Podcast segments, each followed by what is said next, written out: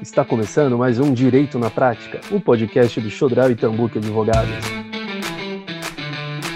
E no episódio de hoje, nós vamos falar sobre um problema que atormenta a vida dos loteadores e incorporadores, que é o problema das ações civis públicas e as restrições convencionais impostas pelo loteador. Podcast Direito na Prática. Chodral e Tambuque Advogados.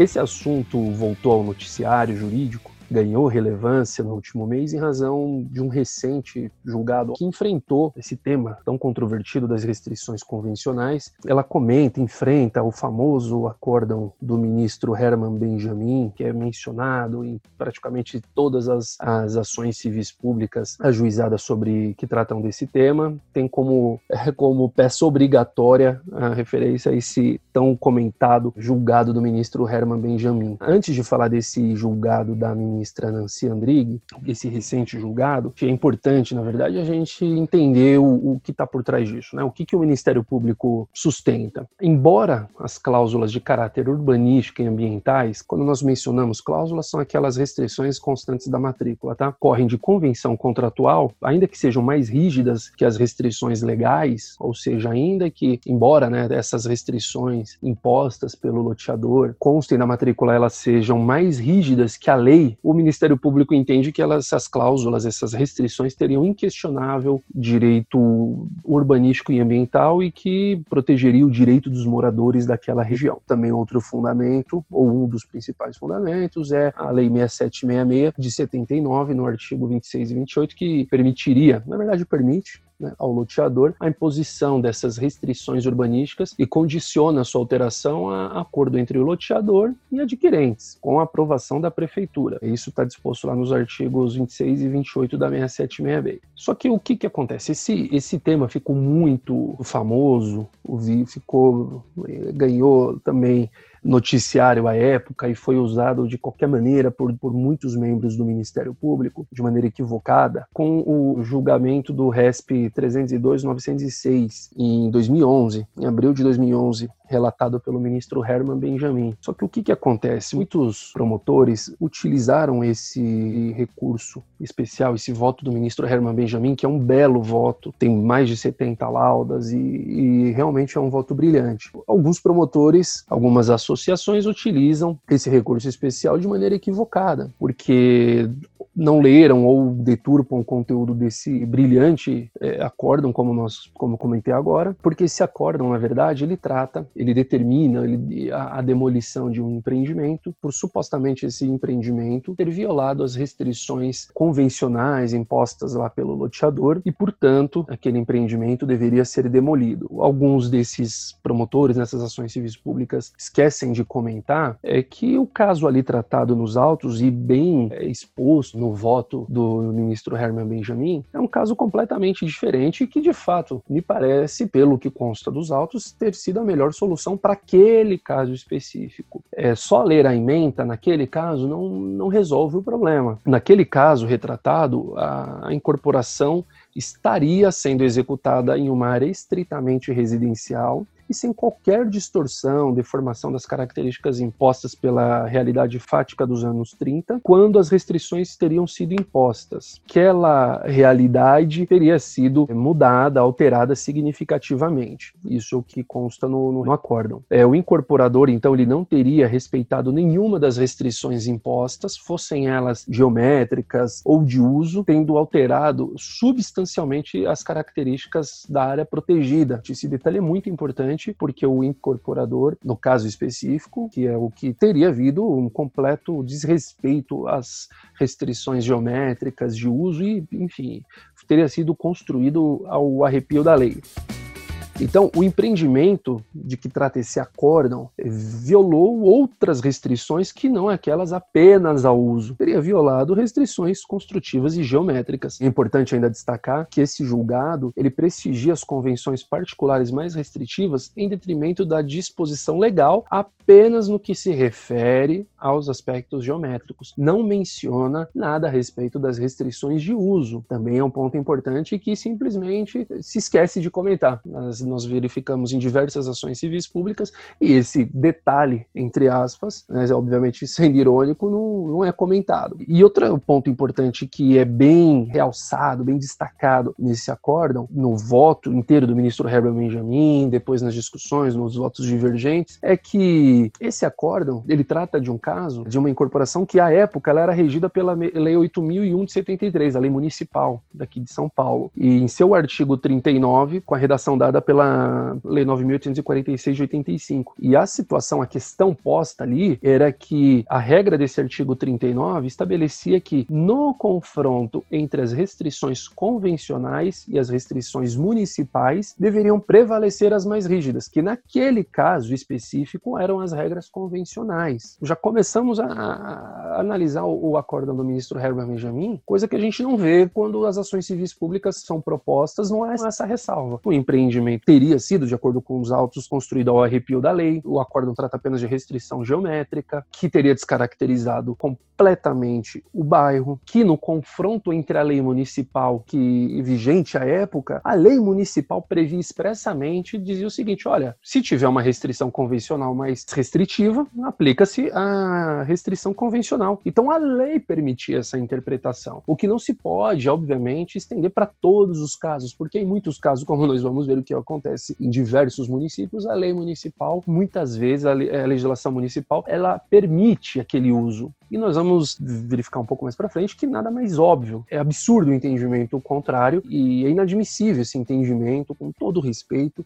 A gente tem que se posicionar sobre essa postura dessas ações irresponsáveis, prejudicam demais empreendedores, fere de morte a segurança jurídica, é um atraso para o desenvolvimento.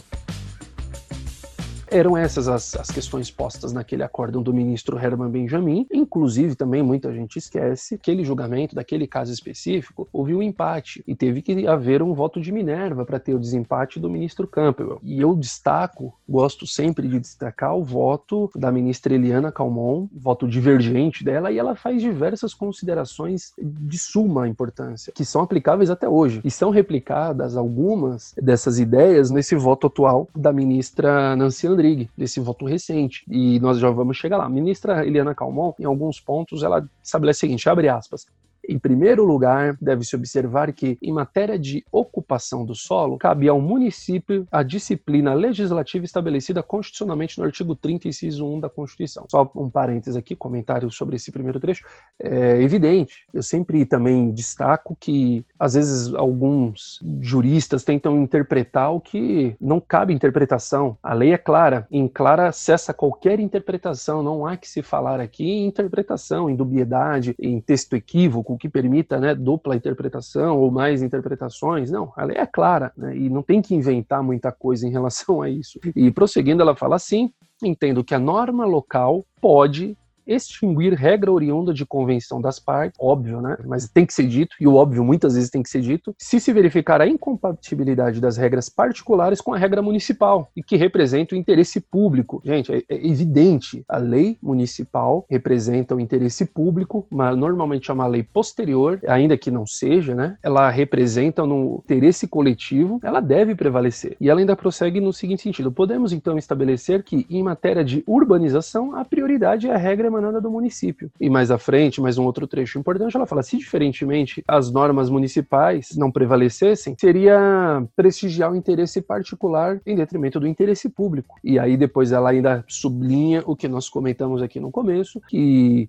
naquele caso concreto, o artigo 39 da Lei Municipal 8001 de 73, que haveria, estabelecia claramente, expressamente, que no confronto entre as restrições convencionais e as municipais deveriam prevalecer as mais rígidas. Ponto. Naquele caso específico, por conta disso, se entendeu daquela maneira. Tão claro e tão absurdo que se fez a partir desse entendimento deturpado, desse brilhante acordo do ministro Herman Benjamin, e ainda que tem alguns pontos de divergência, óbvio, a gente discorda, mas dentro do espírito democrático, democrático, do Estado democrático de direito e do devido processo legal e respeitosamente com entendimentos diversos, o que se fez a partir dali, algumas interpretações dadas, interpretações que não cabem, que foram dadas a esse acórdão, são inadmissíveis. É disso que se trata, é disso que nós estamos falando aqui. É, eu queria também destacar aqui outro ponto do voto da ministra Eliana Calmon, que ela ainda fala, não podem, ao meu sentir, mudar ou alterar o sentido da norma pública. Ela fala isso em relação às restrições convencionais, de forma a tornar os municípios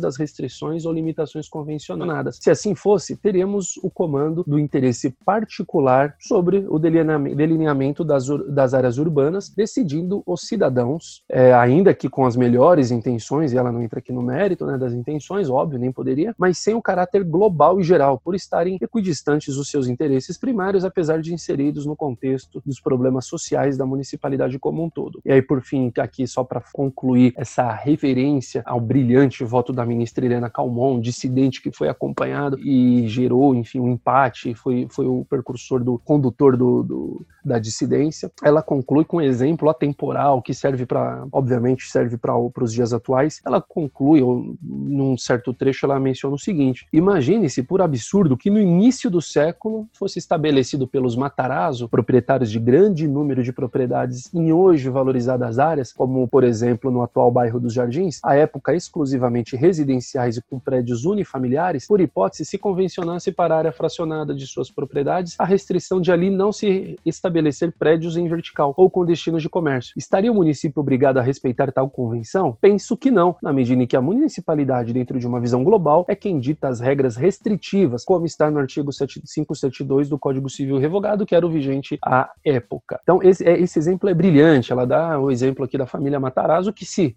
é, é, era proprietária, a família Matarazzo era proprietária de uma grande é, área de terras, se, co se competisse a ela determinar uso e ocupação do solo, obviamente os interesses diversos da família, e não estou aqui dizendo, e nem a ministra entrou nesse mérito novamente com relação às intenções, mas estaria na mão de particulares ao destino da cidade. Obviamente isso não pode ser admitido. Então esse, essas foram algumas breves considerações em relação ao voto do ministro Herman Benjamin, com relação à dissidência, à discordância do voto da ministra Eliana Calmon e as considerações que foram feitas naquele caso específico. E aí gerou toda, eu não entendo até hoje o porquê, gerou essa celeuma toda, o Ministério Público ajuizando diversas ações, tive a oportunidade de trabalhar em algumas e verificar outras de alguns colegas. É realmente uma situação triste, perigosa que aconteceu, que acontece ainda e que não se analisa o caso a caso, não se analisa o caso concreto e ações completamente infundadas, apenas, como nós comentamos no começo, apenas geram insegurança jurídica, despesa para as partes. É uma conduta que deve ser repensada, deve ser acompanhada de perto para que esse tipo de conduta não aconteça mais. Aqueles legitimados para propor ação civil públicas, notadamente quando entram com esse tipo de ação, tenham mais responsabilidade e analisem o caso concreto antes de ajuizar essas ações. Porque, como nós mencionamos aqui, não, o voto voto do ministro Herman Benjamin foi completamente é, deturpado. E ainda em relação a esse acórdão, apenas também para concluir em relação a ele, o Alvará teria sido emitido de maneira ilegal. A obra teria sido realizada ao arrepio completo da lei, contrariamente então ao que dispunha a lei vigente à época dos fatos. Isso também é importante destacar. Não se trata de um empreendimento, portanto, que foi devidamente licenciado, com, devidamente aprovado pelos órgãos competentes, passou pela aprovação, devido o registro imobiliário, foi desenvolvido e depois o Ministério Público, como foram alguns dos casos em que eu trabalhei, que eu verifiquei esse abuso, o Ministério Público, depois do empreendimento pronto, ajuiza uma ação pedindo a demolição com base na violação dessa cláusula restritiva, dessa restrição convencional. Então, realmente não, não dá para admitir esse tipo de postura. E prosseguindo, então, é, tem que se analisar, obviamente, o que dispõe a lei municipal de cada município a respeito dessas restrições, e o município pode, evidentemente, é, determinar, como previa é, é, aquela lei é, de São Paulo, do caso que nós acabamos de mencionar, que naquele caso concreto a restrição convencional deveria prevalecer se ela fosse mais restritiva do que a lei municipal. A lei pode estabelecer isso ou não, ou pode dispor o contrário, mas quem determina sempre, em última análise, em última instância, é tem que ser a lei municipal. E aí a gente vai para caminhando já para para o segundo ponto do raciocínio, que, que diz respeito à competência constitucional para legislar sobre questões urbanísticas. É, a Constituição Federal de 88 conferiu à União a competência para o estabelecimento com observância obrigatória por todas as entidades públicas da Federação. Enfim, então em matéria urbanística, a Constituição ela declara que compete à União, abre aspas, instituir diretrizes para o desenvolvimento urbano, inclusive habitação, saneamento básico e transportes urbanos. Isso é o, artigo,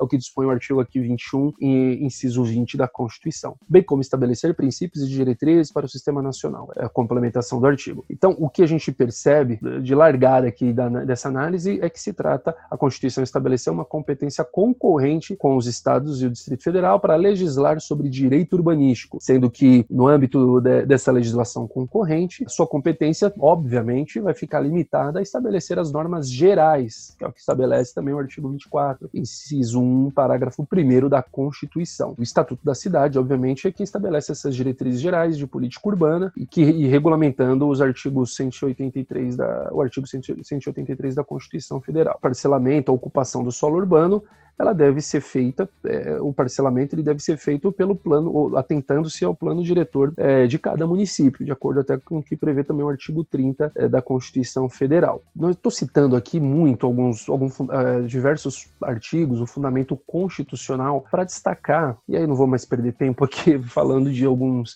de artigos jurídicos, eu deixei anotado aqui vários teses e, e, e citações de José Afonso da Silva, entre outros, mas o que é importante dizer, a competência dos municípios para legislar, competência constitucional dos municípios para legislar sobre questões urbanísticas. A Constituição atribuiu essa competência claramente aos municípios. Não tem interpretação em relação a isso, pessoal. Eu não consigo me conformar com interpretação é, extensiva, elástica, para prejudicar quem quer que seja, as interpretações devem ser no, no âmbito do direito, não só do direito penal, mas para quando prestigia, quando favorece, quando é para ampliar direitos, não para quando é para restringir. Nós vamos falar também adiante de um outro ponto do seguinte, que é do princípio da legalidade constitucional da legalidade. Então, é a competência constitucional é do município para legislar sobre questões urbanísticas. Depois tem o, o Código Civil também, que no, no 1299 é o direito de propriedade, proprietário, enfim, do imóvel. O que era importante que destacar nesse aspecto do direito constitucional, é, constitucionalmente, competência constitucional atribuída aos municípios, que não há o que se discutir, não há em nenhum momento uma ressalva ou uma interpretação que se possa dar uma força é, supra-legal às restrições impostas pelo loteador. E aí, na sequência, como nós havíamos já pegado o gancho,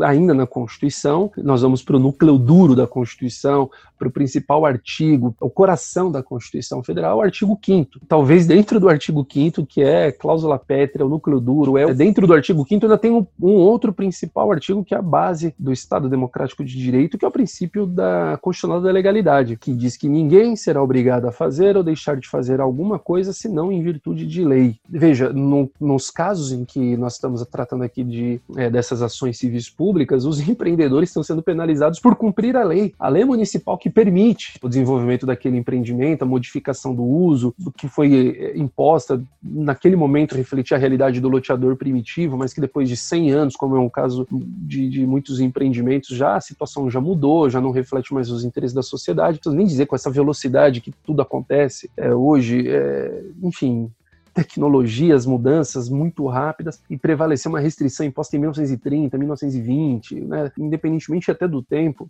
é, é um absurdo se sustentar. É, a indignação me toma, porque como é que o Ministério Público ou essas associações conseguem argumentar que uma empresa, um empreendedor, ele está agindo de maneira ilegal, na verdade aqui seria inconstitucional, segundo a alegação deles, quando na verdade o empreendedor, baseado e fundamentado na lei, desenvolve um empreendimento. E aí o Ministério Público então ataca a constitucionalidade da lei municipal. Não é o caso, isso, esse, esse entendimento não entra de fato na minha cabeça. Então, e aí para concluir, então, e aí fiz todo esse, esse histórico, né, toda essa essa abordagem para chegar no voto agora recente da ministra Nancy Andrighi, né, no RESP 1774-818, agora de maio de 2020. O que, que o Ministério Público entende? Depois veio o voto em 2011, o acórdão do ministro Herman Benjamin, muito bem mencionado e culto ministro Herman Benjamin, que ganhou esse, esse acórdão dele ganhou uma relevância, uma importância absurda para os promotores, associações principalmente. Estou falando desses principais dois legitimados, que são os que mais propõem, pelo menos os que eu verifiquei em maior quantidade de ações com esse viés, com esse escopo. E esse acordo do ministro Herman Benjamin, a gente enfrentou então as peculiaridades do voto, que não é nada daquilo que aparenta ser o que é vendido, que ele se mostra é, de maneira superficial em diversas ações. Nós verificamos o conteúdo desse acórdão, depois enfrentamos a competência, o, voto divergente da ministra Eliana Calmon, depois nós fomos pela competência constitucional é, dos municípios para legislar em, em questões urbanísticas, em matéria de interesse local, tudo isso para trazer agora para o voto da ministra Nancy Andrighi, que ela disse o, de novo, vou insistir, o óbvio. E ela fala, inclusive, que é o óbvio, ela diz até, em momento algum, a corte, a jurisprudência do, do, do STJ permitiu interpretação diversa ela diz o seguinte: nessa perspectiva, na jurisprudência deste Tribunal Superior, não há fundamento para a pretensão da recorrente de fazer prevalecer uma restrição convencional originária imposta unilateralmente pelo loteador, frente à legislação municipal, que de forma fundamentada abranda essas restrições. Ela fala na,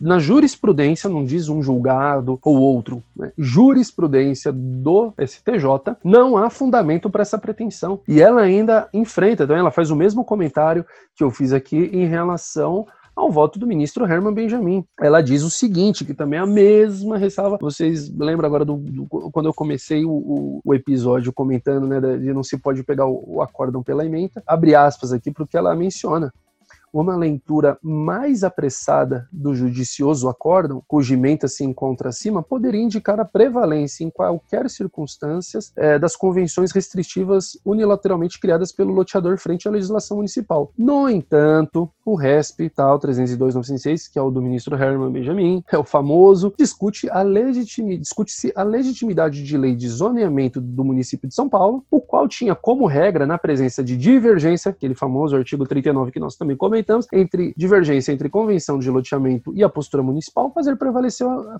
prevalecer a norma mais restritiva. É tão simples quanto isso. É, ela está mencionando aqui o que nós comentamos anteriormente. Portanto, não é prevalência que ocorre em qualquer hipótese, mas sim com fundamento na lei municipal aplicável somente àquela hipótese. Isto é, aquela da cidade de São Paulo, e aí eu complemento, àquela época. O julgado é, quando me comentaram comigo sobre esse julgado. Poxa, você viu o julgado da ministra Nancy Andrighi? Eu falei, pô, vou verificar. Ah, não tem nada de novo. E até porque a brilhante ministra é uma das ministras que eu mais admiro quando eu falo não tem nada de novo, porque ela fez o, o, o que se esperava. Não tem jurisprudência que fundamenta o entendimento querendo impor essa tese absurda, goela abaixo. Não existe essa, nunca existiu essa tese no STJ ou em lugar algum. Na verdade, alguns juízes em primeira instância, alguns julgados em primeira instância e começaram a pipocar algumas decisões passadas em alguns tribunais, abordando de maneira equivocada, talvez pela pressão e, e induzida ao erro nas iniciais, é, com a abordagem equivocada desse acordo misto do Herman Benjamin, mas de fato não tem jurisprudência que fundamenta esse entendimento absurdo. A ministra ainda ela comenta o seguinte: dessa forma, não há como opor uma restrição urbanística convencional com fundamento na 6766 à legislação municipal que dispõe sobre o uso permitido dos imóveis de determinada é, região. Um um julgado importantíssimo é, é, para pôr, talvez definitivamente, uma, uma pá de cal nessa discussão sem fundamento que começou de uma interpretação absolutamente equivocada e foi ganhando força do voto do ministro Herman Benjamin, que nós tanto comentamos aqui. Então, era esse o, o assunto de hoje. Vocês viram que eu fiquei, que eu sempre fico um pouco incomodado com essas, com essas decisões, com esses posicionamentos. Era um assunto que eu já gostaria de ter falado há muito tempo. Eu venho falando, é mais nos autos dos processos e agora com essa nossa nosso novo canal para poder compartilhar com vocês. Acredito que seja a indignação de muitos aqui. A gente precisa ter construir uma força, construir uma, uma unidade para poder acabar ou tentar diminuir ou fiscalizar esses desmandos dessas ações civis públicas sem pé nem cabeça e que acabam prejudicando tanto. Acredito que com cada vez mais, ainda mais com esse, com esse recente voto da ministra Nancy Andrighi, espero que até os juízes também de primeira instância se sintam mais confortáveis para indeferir esse tipo de pedido absurdo, julgar improcedente essas ações e os advogados também tenham mais fundamentos, nossos colegas, para poder defender é, dessas nossos os clientes dessas, dessas ações civis públicas tenham mais fundamento e justiça seja feita nesses casos. Era o que tinha para falar sobre isso, me alonguei um pouco, mas o assunto é importante. Nos vemos na próxima. Podcast Direito na Prática. Chodral e Tambuque Advogados.